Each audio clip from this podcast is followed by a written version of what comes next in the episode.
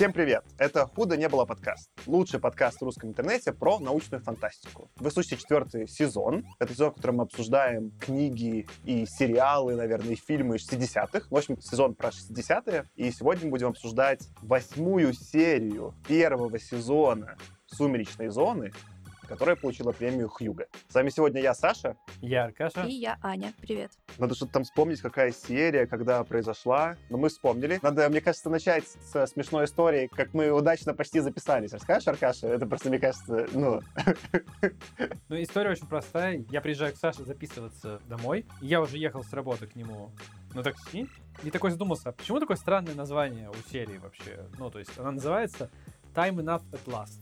Ну, то есть, наконец-то достаточно времени. А я посмотрел серию, и там вроде бы про путешествие во времени, но я, почему оно странно так называется? И я начинаю гуглить, что происходило в этой серии с таким названием, и понимаю, что, кажется, посмотрела что-то не то. Я просто открываю ноутбук в такси, подключаюсь к интернету, с мобилы, проверяю на том сайте, на котором я открывал, смотрел, какой-то One, Two, Three Movie, ну, какой-то, в общем, я нашел, где в онлайне можно посмотреть за бесплатно серию «Сумеречной зоны». И она там действительно отображается как первый сезон, восьмая серия, Time Enough at Last, но там по этому ссылочке проигрывается 13 серия, блин, второго сезона, где чувак попадает в прошлое, пытается предотвратить убийство Линкольна, неважно. Я вообще просто, ну, я пишу ребятам, блин, кажется, я не то посмотрел. И в итоге я сейчас приехал к Саше, и я полчаса потратил на то, чтобы посмотреть нужную серию. Это было, конечно, очень смешно. Я сам почувствовал, как я просто попал в сумеречную зону. Пятое измерение. Нет, это еще было особенно смешно, потому что мы сели, а у меня как раз-таки было недосмотрено полчаса «Планеты бурь», про который будет один из эпизодов попозже. И у меня, конечно, ну, мы просто, наверное, можно сказать Аркаша, мы с Аркашей вместе в универе учились.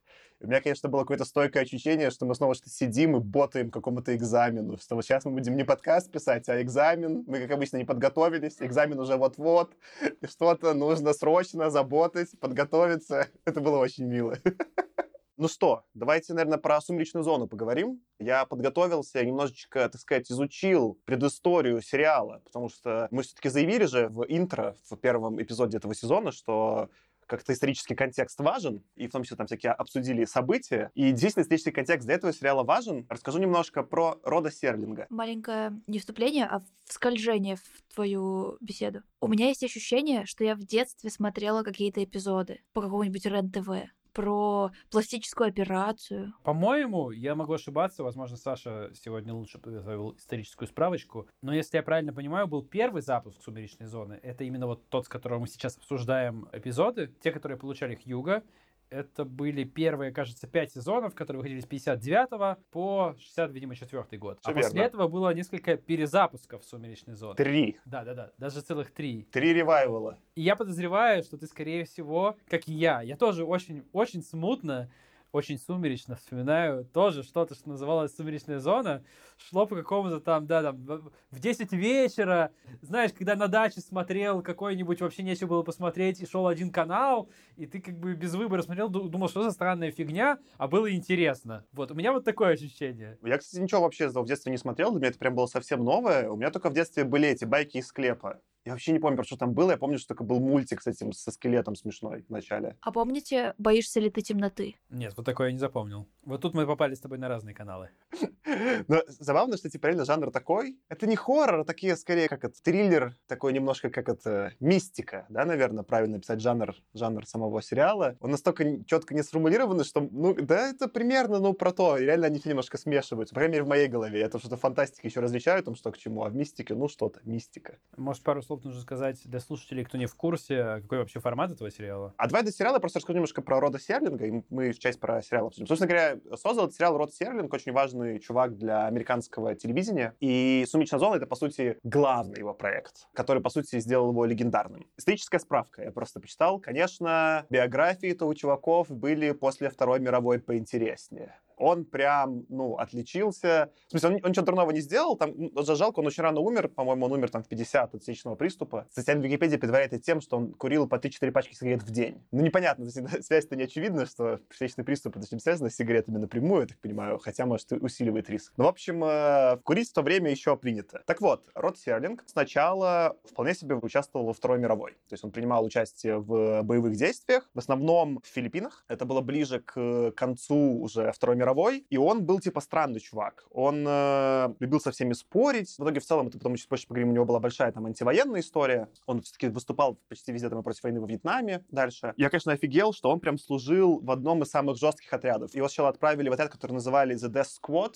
отряд смерти, потому что в нем была самая высокая смертность в регионе. Он там попал в какую-то передрягу и выжил. После этого он попал в другой какой-то уже отряд, который участвовал в боевых действиях, где умерла половина отряда. 400 человек из 800 умерли. Он получил там что-то там 5 или 6 ранений за год войны, и даже потом, типа, у него на, на всю жизнь была одна из коленок сломана, он там падал, его жена все время жаловалась, что он с лестницы дома падал, все время спотыкаясь, потому что не мог ходить. Он прям по-серьезки в войне участвовал. То, что выжил, это вообще чудо. И даже есть про то время отзыв его командира, который прям ругался, что он не, не выполнял приказы, что-то там уходил в самоволку. В общем, э, недовольны были им. Описывается одно событие, конечно, тоже такое дикое. Когда он э, в какой-то момент э, служил, они что-то там веселились, не боевые действия, короче, они там что-то тусили, и какой-то его сослуживец какую-то байку смешную толкал. И в этот момент им самолетом сбросили снабжение, и ящик упал прям, ну, на его глазах на голову его служивцу и, ну, типа, от, отломал ему голову. И все. Ну, как бы, а это, это он, у него какое-то еврейского происхождения, это сугубо еврейского прохождения. В итоге он там его хоронил, Везу Давида там оставил.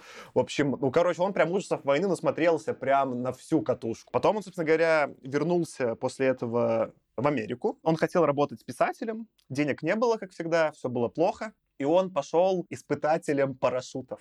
И он испытывал парашюты прыгал за 50 долларов и даже участвовал потом, в самую ночь у него был тест, он тестировал эту систему, как это, eject, когда самолет разбивается, когда тебя выстреливает. Ну, короче, систему спасения самолета. Три предыдущих испытателя этой системы погибли в предыдущих испытаниях. Он не погиб, получил 1000 долларов. Это было самое его удачное его испытание. Я уже на этом месте такой читаю, такой, что? Что? Насколько, ну, как бы, помните, мы там вначале в интро обсуждали 60-е, какие-то они дикие, что-то там убивают друг друга, какая-то война во Вьетнаме. Потом такой читаешь, такой, ну, чувак, ну да, что-то там парашюты испытывать. Э, да, у него коленка, коленка уже не работала в этот момент. То есть он с неработающей коленкой испытывал парашюты. Такой, да, три предыдущих спасателя погибли, надо пойти испытать самолет. Конечно, очень классно, потому что я помню, когда я прыгал первый раз с парашютом, единственный раз, на самом деле, нам очень долго обсуждали, как правильно нужно, ну, приземляться с парашютом, чтобы не поломать себе колени. Достаточно интересно, что человек с неработающим коленом испытывал и парашюты, и систему катапультирования. Да, да, катапультирование, вот. Ну и, собственно, вот э, постепенно он все-таки хотел заниматься писательством. Это просто тоже интересно про время. То есть, по сути, какое время? Это конец 40-х, начало 50-х. И в то время еще нет телевидения. Ну, в смысле, оно есть, но оно еще не массовое. И он начал на радио. То есть, в тот момент, как бы, основным все-таки каналом было радио. Он писал радиопостановки для радио. Очень плевался, потому что надо очень много было писать, а платили очень мало, быть когда ты фрилансер-писатель. И он говорит, что это просто очень изматывающе. Ты пишешь какие-то там бесконечные там эти тексты, пишешь, пишешь, пишешь. Все твои лучшие идеи в итоге уходят, э, ну, ты не можешь придумать, сколько есть, сколько ты хочешь, какое-то конечное количество. И это очень жестко. И он прям хотел оттуда сбежать. И примерно в это время начинает в Америке телевидение выстреливать. Становится примерно массовым. Что меня, конечно, удивило, этого я не понимал про телевидение. Для меня было интересно, опять же, ну я ничего про историю не знаю, но для меня был интересный факт, что поначалу на телевидении сериалы не снимали, а снимали телепостановки и транслировали их в прямом эфире. Это не запись была. Например, он стал известным после того, как написал для Patterns, наверное, как паттерны можно назвать. Он написал сценарий для этих Patterns. Это была телепостановка. Ее показали в эфире, ну, в прямом эфире. Это снятый театр. Это, в смысле, это реально... То есть он просто написал пьесу, ее поставили, один раз показали, и все. Ее не было никакой записи. Не планировалось. И в целом, в тот момент отношение к телевидению было вообще другое. Все вот эти шоу, просто я, я сейчас такой, как современный зритель такой, я воспринимаю, что есть, ну, типа, есть шоу, в смысле, сериал, да, это какие-то одни и те же актеры, мы что смотрим сериал, что-то длится. А тогда было не так. То есть сериалы это были просто, была какая-нибудь театральная труппа, условно это называлось, или какое-нибудь там театральное шоу, и они каждую неделю ставили новый спектакль. И даже его, ну, в смысле, его один раз транслировали, это была живая постановка, и, ну, он навсегда после этого заканчивался. Реран не было такой концепции, что покажут, а потом покажут еще раз. По сути, он стал основателем этой традиции. Вот эти вот паттернс его настолько выстрелили, настолько был спрос, что их в течение года перепоказали, собрав ту же самую труппу и еще раз продемонстрировали. А до этого такого вообще прецедентов не было, могли там через только через несколько лет уже с другими актерами, например, просто если там что-то совсем просили, потому что было, воротил такое впечатление, что людям нужно новое, нужно новое, давайте быстрее, быстрее делать новое. И это в целом, мне кажется, потом будет важно для нашей сумеречной зоны, потому что тоже антология, да, сейчас что-то вроде там какого-то черного зеркала антология, это скорее исключение, чем правило. Большинство сериалов не такие. А тогда большинство сериалов, наоборот, были такие. Из этих паттернов они сделали как то реран, по сути, повторили эпизод, и такая в целом концепция в Голливуде появилась. И в этот момент случилось большое историческое событие. До этого восточное побережье рулило потому что все эти телеспектакли снимали в Восточном побережье. А потом они такие покумекали такие, так мы же можем записывать и показывать записанное. И в этот момент стал появляться Голливуд в том смысле, что сериалы поехали тоже на западное побережье, и туда же переехал сам э, Род Серлинг, потому что стали снимать по-другому, жанр поменялся. Он стал сильно много писать для телевидения после вот этого успеха его шоу. По сути, эпизоды даже паттерны. Это один как бы эпизод был другого шоу. Но ему не нравилось писать для телевидения просто как фрилансер, потому что все время нужно было бодаться. Он хотел написать на какие-то темы, там, типа антивоенные, социальные, про расизм, а спонсоры очень ругались. Было как бы, по сути, каждый либо эпизод, либо сериал был какой-то спонсор, например, там, Форд, и они говорили, ну вы куда? Он там, например, описывал, что в одном эпизоде заставили убрать э, фразу, кто-то спрашивал, будут ли у вас спички, а спонсор были какие-то зажигалки, и нельзя было попросить в эпизоде спичку. Очень плевался, поэтому Род, у него была такая идея, что я сейчас замучу мистику слэш-фантастику, и там будет меньше до меня докапываться. Там можно будет протащить немножечко социальщины, и все будут чуть меньше ругаться. И в целом выбор был удачный. Он на самом деле сработал. Как ты сказал, Аркаша, в 59-м запускают «Сумеречную зону», где он как бы продюсер. И еще у него такая прикольная роль, что он после начала каждого эпизода он говорит, что добро пожаловать. Он такой, как, как, еще как презентер, такой, как вот Орсон Уэллс тоже в своих произведениях, он такой немножечко как радиоведущий, ну, в данном случае такой телеведущий. Он говорит, а сегодня нас ждет вот это, да, и случается какой-то эпизод. Всего вышло за 5 сезонов 156 эпизодов, из них 92 он был соавтором, писал сценарий, то есть он, на самом деле, очень много писал, и ближе только к четвертому-пятому стал писать меньше. Там в первом сезоне он почти, по-моему, там во всех эпизодах в титрах как коавтор, то есть он очень много писал. Он э, хотел сделать это еще очень умно, поэтому он позвал двух своих самых уважаемых научно-фантастических писателей на тот момент. Один был Ричард Мэттисон, а второй Чарльз Бомо или Бомонт, не знаю, как правильно прочитать по-русски. Про Мэттисона мы помним. Мэттисон — это тот самый, который писал сценарий к невероятно уменьшающемуся человеку. И он вот был одним из тоже в итоге ко-авторов, соавторов «Сумеречной зоны». Эпизод, который мы будем обсуждать сегодня, наконец достаточно времени, его вообще Род называл своим любимым эпизодом. То есть он называл его и еще один эпизод The Invaders, который нам, конечно, не придет в подкаст, потому что не было Хьюга. Но, в общем, мы сегодня обсудим, по сути, любимый эпизод автора. Прикольно, что про вот этого второго, ну, то есть про Ричарда Мэттисона обсудили, он писал «Невероятно уменьшающегося человека», а второго Чарльза Бомонта я ничего не знал, но нашел, что про него пишет, э, про статье на Википедии про него есть э, хвалебная про него такая цитата, что Чарльз Бомонт was one of the seminal influences on writers of the fantastic and macabre. А хвалит его Дин Кунц. Дин Кунц тот самый, которого мы тоже упоминали, который предсказал в своем романе, что в Вухане появится какой-то жесткий вирус э, условного птичьего гриппа, который всех порежет. Ну и, в общем, в целом читал, прикольно, что, как вот мы, наверное, до этого обсуждали немножко с книгами, что в итоге там выясняется, что все эти авторы друг друга знали. В телевидении там тоже похоже, оно только зарождалось, и вот они прям все друг друга знали, все одни и те же имена. Да, так вот, собственно говоря, сама история сумеречной зоны была довольно сложная. То есть ее три раза закрывали, потом перепродлевали. Она вызвала ошеломительный успех у критиков, но рейтинги у нее были очень невысокие. Ну, как они были достаточно высокие, но недостаточно для как бы студии. Плюс как бы... Мы чуть позже про это поговорим, я приведу некоторые параллели. Но, в общем, и сам э, Род очень устал. Это прям жестко. То есть там сколько там, по 30-40 эпизодов. Это, по сути, каждая это новая история с новым там актерским составом. Это просто технически очень жестко воспроизвести. Ну и потом он что-то еще делал сколько-то лет после «Сумеречной зоны». Это уже было не настолько успешно там или известно. По сути, все его знают именно по «Сумеречной зоне».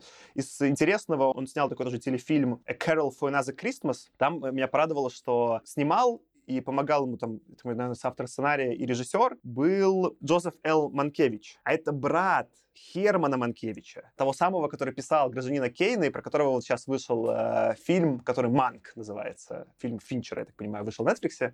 В общем, они там, короче, все тусили, друг с другом работали, все вот, по сути, даже... Я посмотрел три фильма из 60-х, 50-х, и то там уже все имена знакомые всплывают. И самого интересного, что он сделал после уже «Сумеречной зоны», ну, опять надо понимать, что он довольно рано умер, 50 лет умер, где-то лет 15 после, там чуть меньше после выхода «Сумеречной зоны». Он писал разные вещи, они настолько были прикольные. Самое, что меня прикололо, он сделал радиопьесу «Фэнтези Парк». Идея была такая. Он замутил 48-часовую трансляцию фестиваля типа Вудстока, где были всякие разные современные группы выступали, в том числе психоделические, где были там э, всякие вставки, интервью со зрителями. Но прикол был в том, что это был не настоящий фестиваль. Такого фестиваля не было. Он его придумал, и они просто подмонтировали, ну, крик. То есть они взяли записи какие-то там, даже не лайвов, а просто музыкантов, подмонтировали крик аудитории, он записал фейковые, как бы там, э, трансляции прямо с этого фестиваля. Это прям длилось 48 часов нон-стоп, и люди писали на радиостанцию и говорили, как нам попасть они хотели очень попасть на этот фестиваль, что он крутой, а ну, фестиваля не было. И в какой-то момент, так понимаю, он добавил даже отбивку, типа, как сейчас, «Hello, this is Rod Sherling, and welcome back to Fantasy Park. The crowds here today are unreal. This is Fantasy Park. The greatest live concert never held. Ну, типа, добро пожаловать в Fantasy Park. Самый крутой живой концерт, который не существовал никогда. Это одна из последних его там перед э, смертью работ. Мне просто показалось, что это прикольно. Тоже интересная параллель с Росном Уэллсом, который через радио создавал тоже такой эффект вот погружения. Мы это обсуждали в первом сезоне. И работа была интересная. А так, э, собственно говоря, из-за того, что он был как там солдат всякого говна на войне наелся, он, конечно, был очень с антивоенной позицией. Он выступал против войны во Вьетнаме, в том числе он написал какую-то публицистику. Это прослеживается в сериале, там, в «Сумеречной зоне» тоже. Много эпизодов там и с военной тематикой, в которой он, по сути, про свой какой-то опыт пересказывал. Много еще эпизодов он бокс очень любил, э, и боксом занимался. Там много эпизодов про, ну, каких-то там тоже спортсменов. В общем, он как раз-таки брал темы, которые ему интересны и которыми он знаком, и приносил их в некое творчество, что на тот момент тоже была как-то нераспространенная практика. Было, как ты справедливо, Аркаша, заметил, э, три ревайвала «Сумеречной зоны». Последний 2019-го снимал как раз-таки ну, продюсировал, или не снимал Джордан Пил, который снял э, Get Out, прочь фильм. Прикольно, что в этом сезоне последнем там «Сумеречной зоны» есть камео. Трехмерную модель воспроизвели рода Серлинга, он в какой-то момент разговаривает с одной из героинь, он, как и вот «Принцесса Лея» и так далее, его воспроизвели спустя столько лет. А первый раз его еще в 2005 воспроизвели для другого сериала. Был другой сериал тоже такой мистической тематики, и вот туда тоже такое добавили, взяли кадры из «Сумеречной зоны», немножко там типа отредактировали, сделали трехмерными и добавили в сериал. В общем, он, наверное, еще и открыл этот тренд на посмертное некое восстановление актеров в сериале. Вот, ну, наверное, такое, если кратко про его биографию, то это все. Не знаю, ну прям очень тоже насыщенно. Я такое читал, и прям, ну, чувак прожил всего 50 лет, а прям на наворотил дел, ну, в смысле, в хорошем смысле наворотил, да, и как-то попал в струю и с радио, и потом с телевидением. По сути, вот когда телевидение становилось в Америке, по сути, он очень сильно повлиял. И хотя «Сумеречная зона» на тот момент не была так много уж просмотрена, она стала в итоге культовой, и она, очевидно, повлияла на очень много того, что после нее произошло. Саш, учитывая то, что всем уже совершенно очевидно, что ты сегодня подготовился лучше всех, я адресую тебе следующий вопрос дабы подвести нас к предмету обсуждения. Премию Хьюга-то каким образом вручили? Именно первому сезону сериала или конкретному эпизоду? Эпизоду. Вручили конкретному эпизоду, я так понимаю, вот этому, который мы посмотрели, Time Enough at Last. Ну, я так понимаю, что на деле-то именно вручали они целиком за работу целиком. Потому что на самом деле есть сайт Хьюга Winners, где победители Хьюга исторически указаны, и там, если я не ошибаюсь, ну, по-моему, я проверял, указан просто Season 1, типа вот Twilight или Twilight Zone. То есть у меня даже такое ощущение было, что когда я первым делом залез проверять про вручение вот этих вот премий, там было указано это так. Я как раз хотел, я думал, проверить, не было ли там каких-то странностей с этим, потому что я понимаю, прошлые разы, когда мы тоже обсуждали подобные кейсы, часто было такое, что дают, например, одному рассказу, да, и мы говорили, что, возможно, это целиком сборник, потому что выходило сборником. Здесь, по большому счету, «Сумеречная зона» — это и есть сборник таких телерассказов. Просто дают одному конкретно. Ну так, я понимаю, все-таки Хьюга, она называет конкретно сценарий, поэтому это сценарий этого эпизода. Но общий консенсус, что можно много эпизодов в сериале смотреть, и что действительно есть, особенно в первых трех сезонах, там про четвертый и пятый какие-то еще есть дискуссии, но что первые три весьма консистентны. И в этом смысле ну, наверное, да, это как медаль за отвагу, как это, за достижение. Оскар за достижение. Такой. такой. За, за признание заслуг. Раз ты уже начал, я просто хотел параллели провести интересные. У меня есть любимый сериал, ну, один из. У меня мало любимых сериалов, но один я упоминал, его сейчас начал как раз-таки Тёма смотреть. Это «Community». И я видел интересные параллели. Ну, «Сообщество» есть сериал, который снимал Дэн Хармон. У него же примерно такая же история, как у «Сумеречной зоны». Это сериал, который стал культовый. Его просто весь разобрали на мемы. При этом его несколько раз закрывали и продлевали с каким-то, ну, какой-то сложной эпопеей. И одна из причин этого была в том, что, особенно начиная со второго сезона, создатели немножечко отъехали и такие решили, а давай-ка каждый эпизод это будет как новый фильм в новом жанре. И они жутко выбились из бюджета. И «Сумеречную зону» в том числе пытались закрыть, потому что она жутко каждый раз выбивалась из бюджета. Потому что они каждый раз снимали новый эпизод, это новая была телепостановка, где ни разу в бюджет не уложились. И я подумал, что это в целом уже очень амбициозная задача — снимать столько много качественных да, эпизодов. И сейчас так даже не пытаются делать. А те сериалы, которые пытаются, у них как-то очень сложно получается. Но в итоге комьюнити попало в такое, как бы, да, ну, метапространство и стало влиятельным. И такая же вот, как бы, у рода Серлинга судьба. Не знаю, мне как-то очень это не то, что порадовало, но эти параллели, что вот какая-то история повторяется, меня удивили. Худо не было. Все, историческая справка закончена. Наверное, нужно, чтобы Даркаша попробовал рассказать нам, что было в эпизоде. У меня только один вопрос. А ты хочешь прям все пересказать или оставить твист, ну, в смысле, вот этот э, последний провод сюжета неозвученным? Потому что в целом это считается фишкой Рода Серлинга. И он этим и прославился. Он придумал прям классные необычные концовки. Его прям за это респектовали. И это повторяющаяся тема в «Сумеречной зоне», что там всегда есть в конце какой-то необычный поворот сюжета. Как хотите, но мне кажется, что мы можем вполне раскрыть этот поворот сразу, да, потому что сюжет как таковой на самом деле не такой большой. Все-таки это серия на 25 минут. Ну, в общем, да, далеко не ходить. У нас есть наш главный герой. Его зовут Генри... Бимис. Ну Генри... или Бемис, наверное, Генри Бимис, да. В общем-то, это человек, который до ужаса увлечен чтением. То есть я бы даже сказал, что нам его настолько увлеченным чтением показывают, нас, ну, насколько обычно показывают алкоголиков, увлеченных алкоголем. То есть это действительно ему уже просто начинает мешать в жизни. Его начальник его гнобит за то, что он прям чтением занимается на работе. Он работает банковским клиентом и сидит, постоянно читает книжечку под э, прилавком. При этом, ну, страдает выполнение его основных обязанностей из-за этого. Его гнобит жена за это. Даже жена его какую-то книжку прям с какими-то стихотворениями расчеркала и порвала просто в отместку ему, потому что он ее уже достал постоянным чтением. Этот Генри Бимис в один из своих обеденных перерывов на работе в очередной раз удаляется почитать. Чтобы почитать, в обед он прячется в огромном сейфе, являющемся деньгохранилищем, который находится в подвале банка, где он работает. И ну, в этот раз он сидит и читает, и вдруг происходит землетрясение.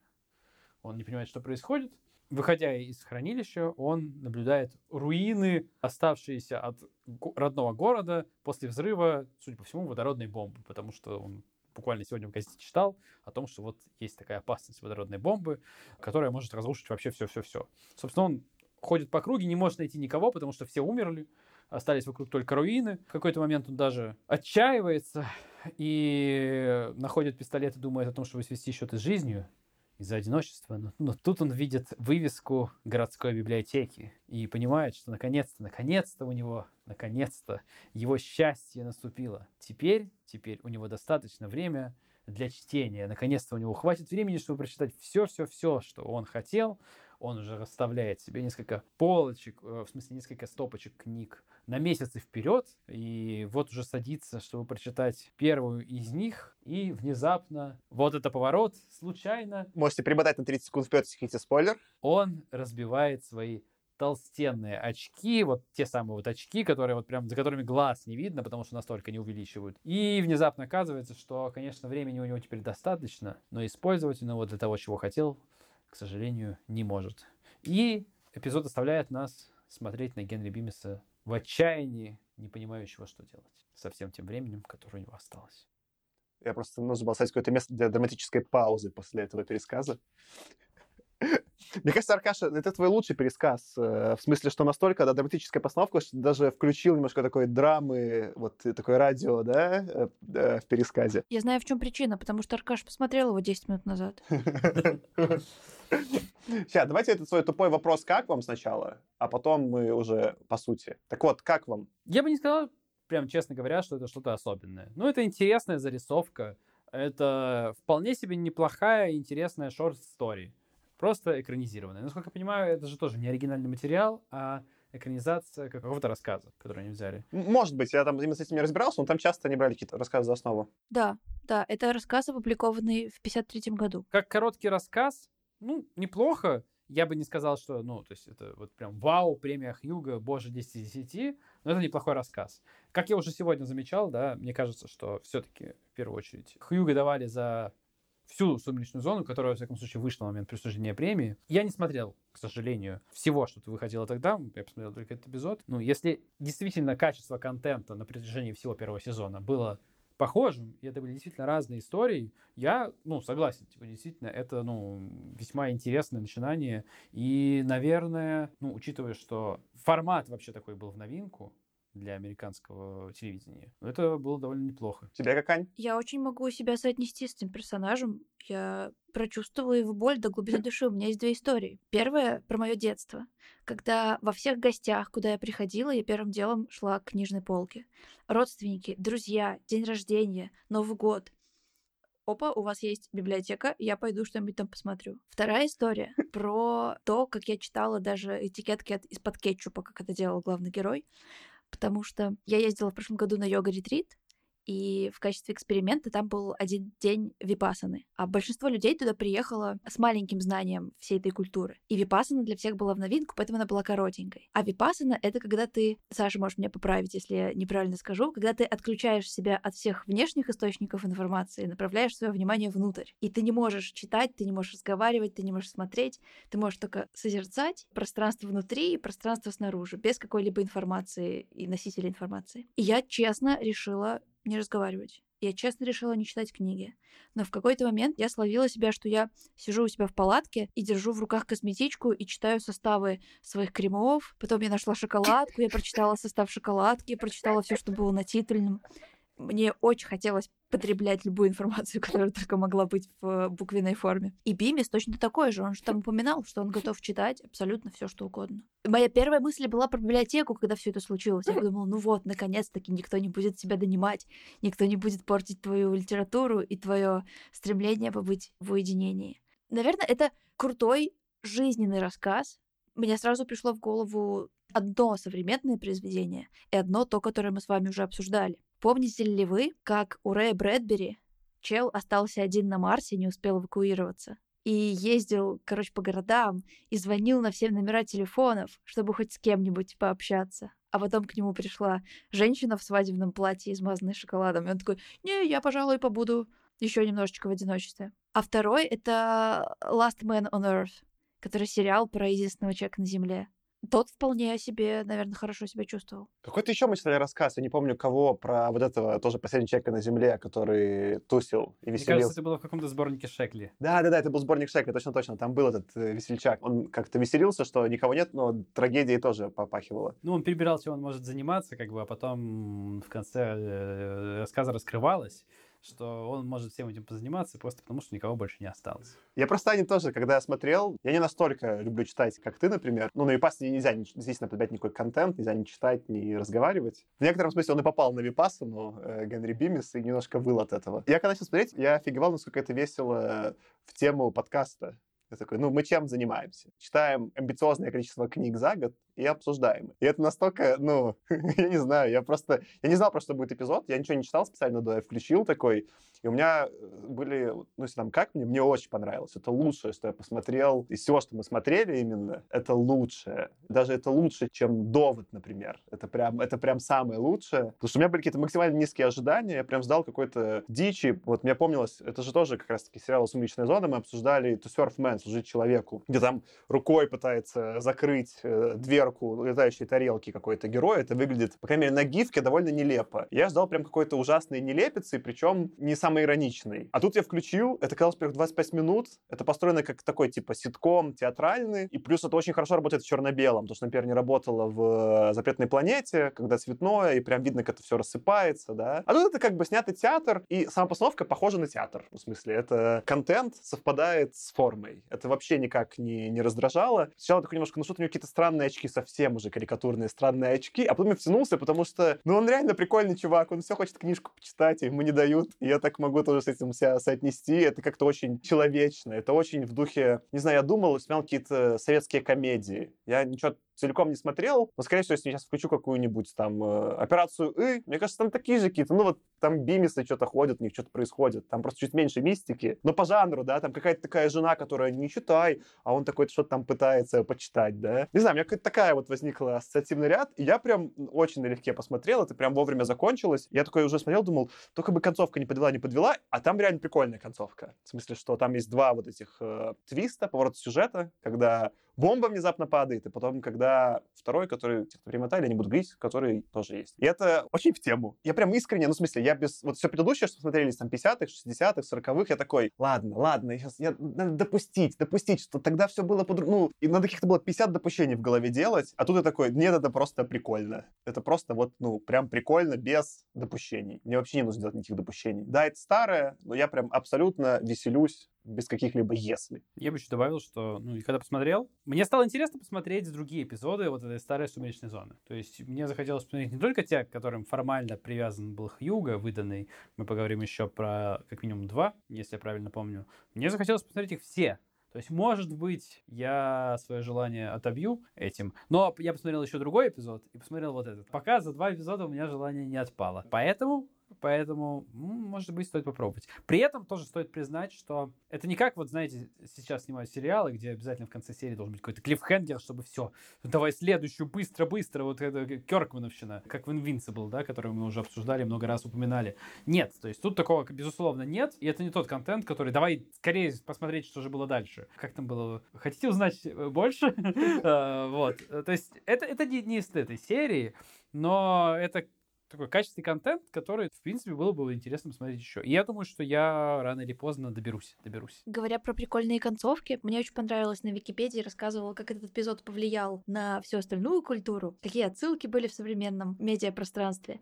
И самый смешной был в Футураме, когда фактически они дублируют этот эпизод, и Чел такой, о, у меня разбились очки, а, я уже вижу и без них хорошо. И тут у него выпадают глаза. Он такой, а, так, что? А я могу э, шрифт Брайля читать. У него отпадают руки. И судьба лишает тебя всех доступных способов. Учитывая то, что вы говорите, мне кажется, надо пересмотреть теперь всю сумеречную зону, а потом пересмотреть еще раз всю Футураму, потому что количество отсылок, которые мы найдем, мне кажется, будет уже огромным. И, судя по всему, когда я смотрел Футураму, много чего я не считал, потому что вот мы говорили про To Serve Man, и там явные были отсылки к этому Футураме. По-моему, даже еще и не одна. Конкретно явно здесь отсылка здесь, и, судя по всему, были еще и не одна. Сто процентов. Да, я тоже, кстати, плюсуюсь, что у меня прям было ощущение, что я окей посмотреть, ну, может, не все эпизоды, там, 30, но сколько-то там лучших 10 каждого сезона вообще легко. Прям просто, да нормально, ну, в смысле, не хуже современного ситкома заходит. Это прям прикольно. Но при этом ты можешь включать их в рандомном порядке. Тебе не обязательно знать сюжет предыдущий для того, чтобы узнать, что будет здесь, и это очень удобно. Ну, кстати, нормально, антология, подходит. Худо не было. Вопрос у меня есть к вам. Я, конечно, когда смотрел, ну, и он там все читать хотел, это, конечно, смешно, но я думал, что если бы это в наши дни снимали, это точно была бы какая-то аллегория, что он то ли алкоголик, то ли наркоман, ну, что-то, ну, как будто ну, так просто читать, да, что вот просто он именно на книжке подсел. Не знаю, я как-то думал, что вот, ну, наши дни это точно было, он точно был бы наркоманом, либо это была метафора на наркоманию, либо что-то такое. Я могу тебе сказать, как это было бы сейчас. Сейчас это было бы так, что это был бы чувак, который очень любит полистать соцсеточки, пообновлять Facebook, Instagram, посмотреть апдейты, которые вот это, знаешь, на уровне уже наркомании, как бы вот дофаминовая ломка, тебе нужно посмотреть новые обновления. Тебе пофиг, что там будет, главное увидеть обновление. Прикол был бы весь в том, что наконец-то у него достаточно времени, чтобы посидеть в Инстаграме и Фейсбуке, а там никто ничего не апдейтит.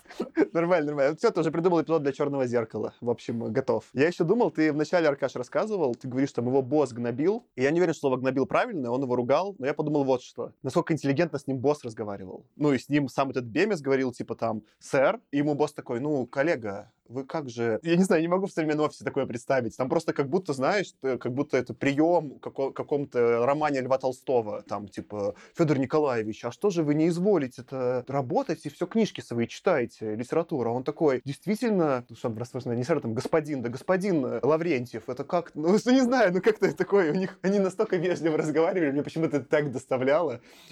Я подумал, что ну, в наши дни было бы хуже. Вот ты сейчас описываешь про со- соцсети, зависимость. Ну, в Китае точно, но даже и в России. Просто запрещено было бы Facebook вообще включить. Забанен был бы на уровне компьютера. За тобой бы босс не то, что с тобой не разговаривал, он бы тебе просто как бы везде бы обложил тебя запретами на уровне еще IT, да? А тут чувак такой, типа, сидит, читает книжку, ему такой босс, что это гнобить? Он к нему приходит такой интеллигентно говорит, а может быть, все-таки вы не будете читать книжку с клиентами поработать, мы все-таки банк о клиентах заботимся.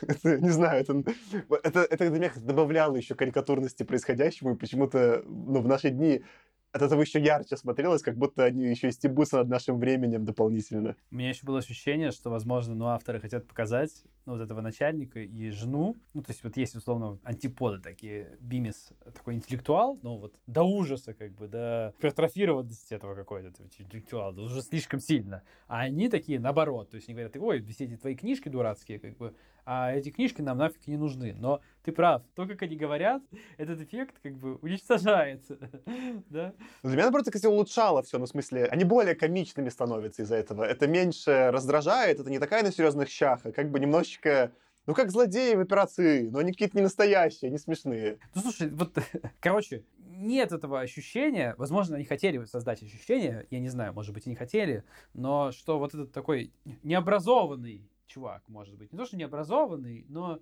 у него нет тяги к, к чему-то высокому. Вот. Но именно из-за того, как он разговаривает, да, тогда это было нормой, сейчас это просто воспринимается по-другому, но вот сейчас мы не считываем, что он, возможно, такой быдловатый чувак. А там, как бы, вот за счет того, что он говорит, да я этого твоего Диккенса в гробу видал. То есть он не говорит в гробу видал, он говорит, да я, мне не нужен этот Диккенс, как бы, забудь ты про него вообще. И сказать, что забудь ты про Диккенса, это уже такой признак, о, вот. а сейчас как бы это наоборот признак высокой культуры, так красиво ответить. А знаете, откуда цитата вроде «интеллигенция», а Диккенса не читал? Не. Из двух капитанов. Стыд и позор нам. Ну, я точно интеллигенция, я вообще русскую литературу пропустил целиком. А хоть кто написал «Два капитана»? Вениамин Каверин. Бороться, искать, найти и не сдаваться. Мы тут с Сашей как два матроса, и сидим и плохо понимаем эту отсылку. Ну, хоть, э, хоть американскую литературу почитаем, и то спасибо. Я еще думал, короче, про сам этот э, клиффхенгер главный, про поворот сюжета, что... Ну, они не стали про это, они просто постебали, что он там э, вот очки свои разбил. Ну, спалим, спалим, да. На самом деле он мог бы попытаться найти очки в какой-нибудь, в какой-нибудь там, где-нибудь.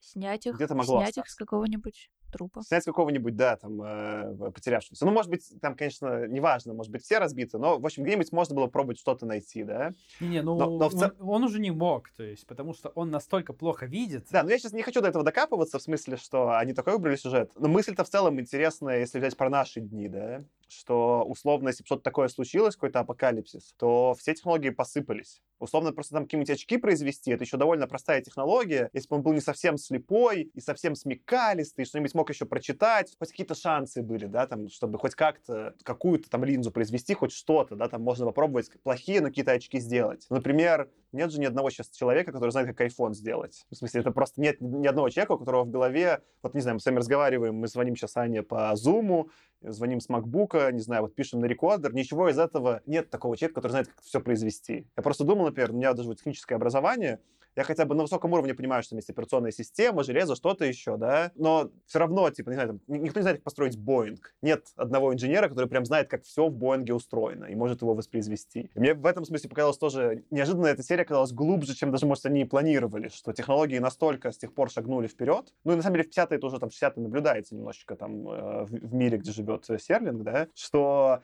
это еще хуже. Я вот ходил сейчас к своему другу Васе, мы нашли у него старый iPad, второй, второго поколения. Мы просто пытались его запустить.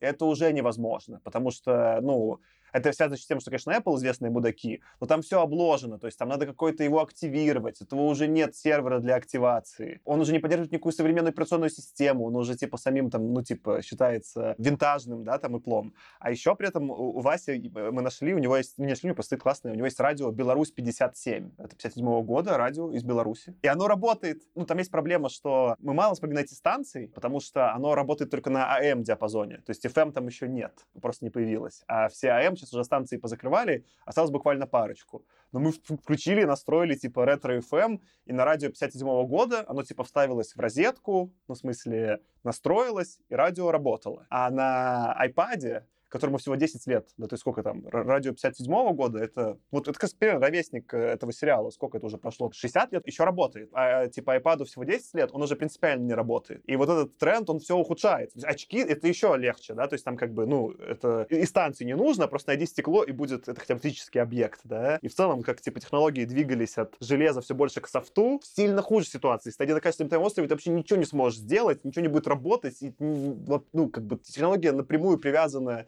к социуму, да, и к контексту, где он находится. У меня было такое радио на даче, и я всегда мечтала словить Будапешт или Рим. Там еще такие города были отмечены, и можно было передвигаться. И я не понимала, почему, почему я не слышу венгерский язык. Да, мне тоже очень хотелось. У меня дома такой стоял, и я постоянно крутил ручку, но он даже в розетку был не вот, но мне все очень нравилось крутить ручку. Но мне было мало лет, и мне нравилось, что просто вот эти вот страны ездят, там что-то там какие-то указатели. Я даже плохо понял, что это радио. Про зависимость от технологии, знаешь, что хотел сказать? Ну, то есть ты, мне кажется, говоришь о том, что они намеренно как раз упростили все все. То есть просто сейчас мы говорим про зависимость технологии, это действительно там уметь построить Boeing или iPhone. Они наоборот говорят, что все гораздо банальнее. Понятно, что у тебя нет там возможности построить Boeing или iPhone, а ты очки-то изготовить сможешь? Стекло отлить так, чтобы линзы как бы, ну, правильные были. Ты сможешь? не найти где-нибудь аптеку в мире, который, как бы, допустим, все люди исчезли, а сам изготовить заново очки. Ну, оправу, ладно, там, как-то сколотишь. Но вот правильно линзы отлить, как бы, с нужным фокусным расстоянием, да, понять вообще, какие они нужны. Сможешь ты это сделать или нет? Я когда на первой работе работал э, в McKinsey, Reddit был, и они запустили, ну, Reddit есть сейчас, но они сделали такую, типа, фишку Reddit TV. И там они просто брали какие-то треды из Reddit и просто видосики бесконечным э, показывали с какого-то там, пер треда, топика, да, с какого-то канала показывали. И там был канал, я не помню, как он назывался, но что-то было про то, как, типа, выживание после апокалипсиса. И я прям много смотрел оттуда, это был мой любимый канал. Там чувак учил, как сделать, например, лук из э, трубы ПВП и веревки, как хижину вырыть. И, в общем, ну, они такие, такие ну, там, там прям угар, то есть там прям смекалочка, они там прям реально из ничего берут, собирают. А любимое мое было, это просто про линзы говорил, он не делал линзы, но он учил, как из донышка бутылки камнем, откалывая, сделать наконечник стрелы острые. И это, в принципе, посмотрел, ну, это я бы смог, наверное, воспроизвести не с первой попытки, но такой, это было doable, в смысле, можно сделать. Я так любил этот канал, господи. Что-то как восстановить свой минус до единицы. Не, ну, мне кажется, это... Вот эта история и выживатели, про которые говорит Саша, это немножко две разные истории, потому что вот я тоже видел эти каналы различных выживателей. Это, знаешь, как э, пойти в лес в минус 30 и выжить, как бы там, как отрыть специально в сугробе себе лежанку и не умереть от холода, своим теплом согреваясь. Guilty pleasure люблю тоже такое смотреть, каюсь. Но не каждый такое смотрит, и не каждый, кто такое смотрит, на самом деле сможет такое повторить. И реально наша зависимость там от технологий как бы очень большая. Но условно там на уровне, действительно там, вот мы сейчас про очки сказали, да, допустим, наш главный герой не разбил очки. Та же банальная как бы задача, а как от зимы не замерзнуть, да, при том, что все здания вокруг разрушились, это уже на самом деле большой вопрос. Потому что что он там в сейфе закроется, что он топить в черную будет сейф? Но на самом деле даже такие банальные вещи иногда как бы могут, если ты думаешь, блин, как бы я эту задачу решал? Наша зависимость от технологий, я вот к этому, на самом деле гораздо больше, чем думаешь, когда говоришь про Boeing или iPhone, да, и даже гораздо больше на самом деле, чем когда говоришь про разбитые очки. Но это мы еще не вспоминаем про водородную бомбу, и на самом деле, что поверхность не такая дружелюбная, скорее всего, как все это описывалось. Сейчас мы до водородной бомбы дойдем. Я просто хотел про, про эту часть закончить, что мне поэтому вообще так сильно зашло, что вот мы много там обсуждали, что иногда какой-то, знаешь, бывает там либо в рассказе, либо где-то такой, либо они слишком какую-то технологию описывают. Например, конечно, какую-нибудь, не знаю, там Адама вы читали, да, там «Знание владыки». Он настолько дотошно пишет, что к нашему времени это уже устарело и уже не актуально, да? Либо чуваки как-то слишком общо пишут, какую-то там просто уже философию заводят, да, и тоже поэтому, не знаю, какой-нибудь там Ближ «Города в полете», он настолько уже общо гонит, местами, что это рассыпается. А тут какой-то очень прикольный баланс появился, да, что они не стали прям фантастику снимать, а как бы такую мистику, но с прикольными идеями. И в итоге они вполне даже на современный контекст такие, хопа, накладываются. И это кажется, может быть, даже умнее, чем они изначально планировали. И вот это меня очень порадовало, что это прям такое... Я вообще этого не ждал, что вот такие прикольные дискуссии этого появятся. Это прям прикол. Худо не было. Давай про водородную бомбу поговорим. А что, ну у меня только, я, я посмотрел такое, что, где радиация? Я пошел читать про термоядерные взрывы, разбираться. Ну, можно, кстати, есть идея, что можно собрать чистую, ну, как, как идея в чем, да, что если ты бросишь обычную ядерную бомбу, то будет заражение, ну, какой-то там условный Чернобыль. И, конечно, куда ты выйдешь гулять? Ты выйдешь гулять, а там радиация и грусть, печаль, и нельзя там находиться, и он бы просто умер. Термоядерная бомба технически, как ты говоришь, водородная, может быть чистой. Если использовать какой-то хитрого вида взрыватель, то она может просто все сжечь снаружи, и там может не остаться радиационного загрязнения. Но по факту бомбы, которые сейчас есть у всех, они не такие, потому что в них взрыватель — это маленькая ядерная бомба. Поэтому от нее от термоядерной бомбы заражение такое же, как от обычной ядерной, только что поражающий эффект больше. Ну, там все засекречено еще, то есть там тоже не очень понятно у кого что. Но, в общем, э, даже здесь, ну, понятно, что на момент, когда он читает там газету, не было бы чистой термоядерной бомбы, но технически даже это могло бы быть правдой, что он бы вышел, просто все реально разрушено. Но, по сути, так, если там не лежали бы трупы, они бы там испарились, скорее всего, все от э, силы взрыва. Но в целом это могло бы быть похоже на правду, что он вышел там из своего убежища, и нормально, радиации нет. Ну, тут тоже нужно понимать, что у тебя даже, вот мы берем ту бомбу, которая дает там, поражение радиации, там, какого-то эпицентра взрыва, у тебя все равно реальность такая, что поражение взрывной волной, оно сильно же больше этого радиуса, если я правильно понимаю. Конечно. Он просто, ну, если так утрировать, если уже до этого докапываться, то, мне кажется, попал в ту область, где взрывная волна еще все расфигачила очень сильно, а радиации нет. Ну, я так понимаю, там еще с неба потом вся эта радиация выпадает. Ну, ну, в общем, короче, я не такой специалист по ядерным бомбам, тем больше все засекречено, но прикольно, что действительно могла быть чистая... Мне в целом, знаешь, порадовало, что есть статья на Википедии «Чистое термоядерное оружие», что, ну, придумали какое-то оружие массового уничтожения, чтобы прям миллионами людей убивать, но чистое. Ну, это, это, конечно, ход красивый. Я такой был, вот люди, вот обезьяны.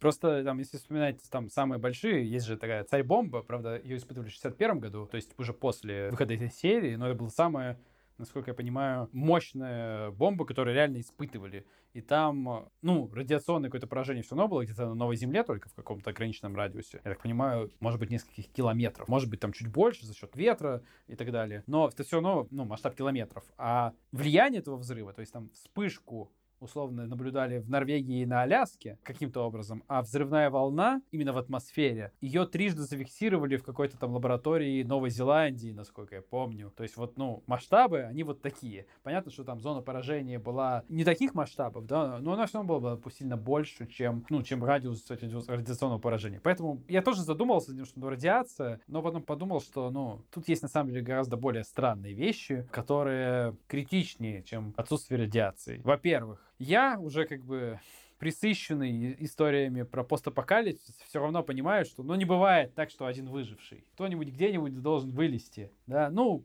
Неужели он один спрятался? Ну, вот это немножко так. Я уже в процессе просмотра серии об этом задумывался. И, конечно, второй момент, который меня покоробил, это, ну, насколько же долго до него доходило, что наконец-то можно почитать. Ну да, это такая, наверное, самая устаревшая часть, но в целом э, это не хуже какого-нибудь там монолога Джона Голта, например. Его монолог — это самая, самая наигранная часть, но за то, что это все немножко такое карикатурное, это не так, чтобы меня сильно, сильно вырвало. Можешь смотреть. Не-не, ну я скорее бы понял, если бы... Просто смотрите, по сюжету он что происходит? Он обнаруживает, что один долго-долго ходит, кого-то ищет, страдает одиночество, потом в некотором смысле там понимает, ну ладно, один остался, ищет еду, ищет э, там где-то на каком-то драном диване ночует, э, спит, и только потом находит пистолет и думает о самоубийстве. Но вот меня скорее вот это удивило, что то, как над этого показали персонажи, то, что он начинает о самоубийстве думать раньше, чем о книжках, вот это в него немножко не, не, не ложилось. То есть, ладно бы он, если бы он походил там час, поискал как бы кого-нибудь, час поискал еду, и потом вот сел за книжки, мне бы гораздо более это было понятно. Видишь, опять же, я сейчас посмотрел «Планету бурь», которая вышла чуть позже. Мы там отдельном эпизоде обсудим. Даже можно вспомнить не «Планету бурь», а «Запретную планету». Уровень допущений, логических переходов в то время обычно такой, что я смотрю это как какой-то, ну, карнавал ничего вообще ни с чем не связано. Здесь, скажем так, не Гамлет, в смысле, не драматичная роль, то есть это не такой, типа, современный фильм про выживание правдоподобный, но вполне при этом э, логика понятна. То есть, как бы я в каждую минуту понимал в серии, что происходит. Мне, может, какие-то отыгрыши не нравились. А какую-нибудь там запретную планету я такой, почему, куда вы перешли, что происходит, кто вообще эти люди? И, ну, опять же, вот сравнивая с какими у меня были ожидания, мне по факту было в итоге прикольно. Это меня ни, никак не коробило. Да, ну, э, э, то, что я говорю, это не то, что ломало восприятие сюжета, но если уж докапываться, то скорее до этого, чем до того, что радиации нет. Что, у тебя даже не будет никакой линии критики э, «Сумеречной зоны»? Я посмотрю еще, как и все вы, и тогда уже буду что-то решать. Но пока мне понравилось. Это было очень так по-хорошему наивно и по-хорошему не кроваво и без лишнего сексизма, хотя все женщины оказались не любительницами литературы в этой серии. Да и мужчины тоже, так что это не сексизм был. Не, кстати, там, если ты уже начала про женщин, женщина, до которой он обслуживал, ее вообще можно понять. Ты пришла в банк, стояла очередь, и такой чувак толкает про Копперфильда, и ты такой, куда? Пусти меня, мне бежать надо. Вот жена у него уже была такая более неприятный персонаж. Да-да, даже если я дикий фанат Копперфильда, если меня обсчитали на доллар, то будь добр, верни мне сначала мой доллар, а потом уже рассказывай мне про свою книжку, дорогой. Я, в общем, с ней абсолютно солидарен. По сути, ты, Аня, итоги подвела, что тебе было добро, наивно и прикольно. Я тоже подведу итоги. Блин, круто. Короче, я посмотрю, сколько-то еще эпизодиков, действительно, из «Сумеречной зоны». Про книги меня давно зацепило. Понятно было, что там у меня была какая-то критика старых книг, но я сразу в целом вкатился. А вот э, так как, не знаю, как Тёма все про комиксы ругался, я ругался про старое кино и старые сериалы. Мне прям вообще не шло до этого момента. Ну, или шло, типа, знаете, только с вами напиться и прям в угаре смотреть про этих там ковбоев в космосе, но не на серьезных щах вообще. А это прям на ну, каких-то серьезных, нормальных щах весело. И, в общем, э, Род Серлин крутой. Вообще такой тренд задал. Молодец. Всем нам создал телевидение будущего. Ну, я добавлю, что с удовольствием посмотрю еще. Не могу сказать, что я посмотрю все, но я точно возьму топ 5 серий первого сезона «Сумеречной зоны», посмотрю, и если зайдет, если все будет классно, то посмотрю следующий топ-5. Вот на такое готов закоммититься, и будет в следующем эпизоде по «Сумеречной зоне», который точно у нас будет, интересно обсудить уже с этим контекстом. Класс. Это был э, «Худо не было» подкаст, лучший подкаст в русском интернете про научную фантастику, как я теперь не, не попал в «Сумеречную зону». Смотрите нас в пятом измерении или слушайте на всех платформах э, подкастов. С вами сегодня был я, Саша. Аркаша. И Аня. Пока. Пока. Пока. Куда мне?